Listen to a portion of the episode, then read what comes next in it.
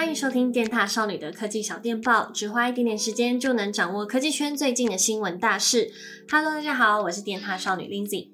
那，我们现在拿起自己的手机来，好好的看看它。你觉得它好用吗？那你到底跟它熟不熟呢？它的功能你都已经用到了吗？还是你当初在买这只手机的时候，只是看上它的强悍性能，还有它的外观而已，没有想过说它是不是真的适合自己？那其实我想，很多人在买新手机的时候啊，都会看到发表会上讲的琳琅满目，说这只的手机性能有多强，拍照有多猛，就连我自己在看发表会的时候，也都会直接被。被吸引，因为他们的。产品的影片呐、还有那些简报都做得超漂亮，所以等到你要花钱的时候，已经完全没有办法冷静了。那近期外媒 Phone Arena 它就盘点出了智慧型手机中十大过誉或是无用的功能，来看看你当初买手机的时候，是不是也被这些功能或是规格所吸引吧？那首先第一个呢，就是效能过剩。我想不论是哪一个厂牌啊，推出旗舰手机的时候，大家一定都是先看它的效能，但是假假设你平常只是处理一些很简单的事情，像是回 Line、滑 IG、脸书，然后偶尔拍拍照。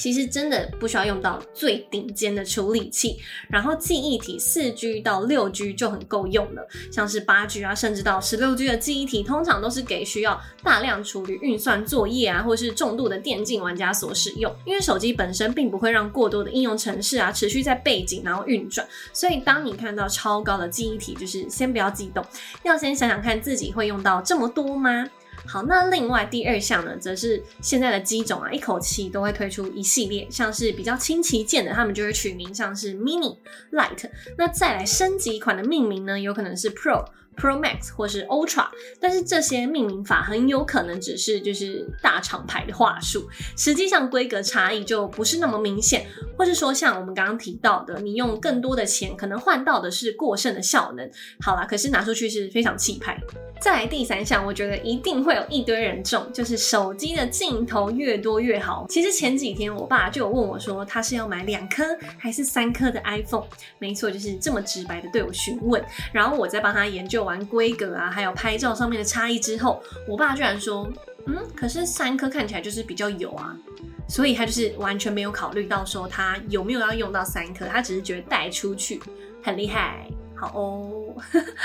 那其实不只是 iPhone，还有很多 Android 手机也是主打很多的镜头跟相机功能，但是多半的使用者，包括我自己最常用的也只有长焦变焦镜头，广角几乎都很少在用。那尤其是微距镜头，刚拿到它的时候，对它是夸赞不已。我说我本人啦，但是生活中呢，真的是使用率超级低，除非你真的是很热爱植物啊，或是小昆虫的人。再来是相机的像素，真的是越高越好嘛？其实现在旗舰机种里面呢、就有出现一亿像素的主镜头，那也有持续使用一千两百万画素的镜头。虽然越高的像素啊，我们都知道可以拍出的细节是更多的，但是各家手机的模组都会经过调教，那同时靠着系统运算啊来成就一张照片。那大家最熟知的就是 Google Pixel 的手机啦，那它的像素虽然不是最高最顶尖的，但是它靠着它的出色的运算能力，让成成像更清楚，那颜色也会更饱满，所以镜头的好坏不单单只是去看它的像素有多高而已。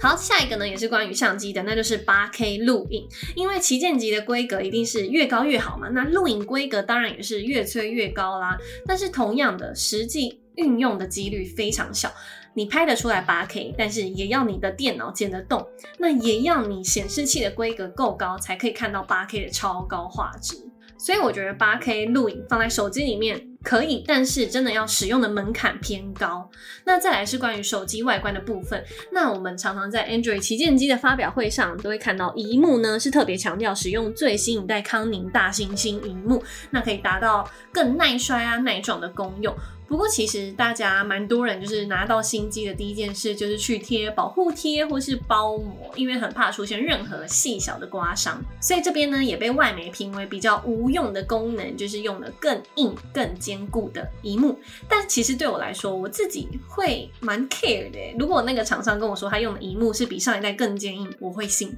因为我是真的很容易摔到手机的人，所以这一点我蛮吃的。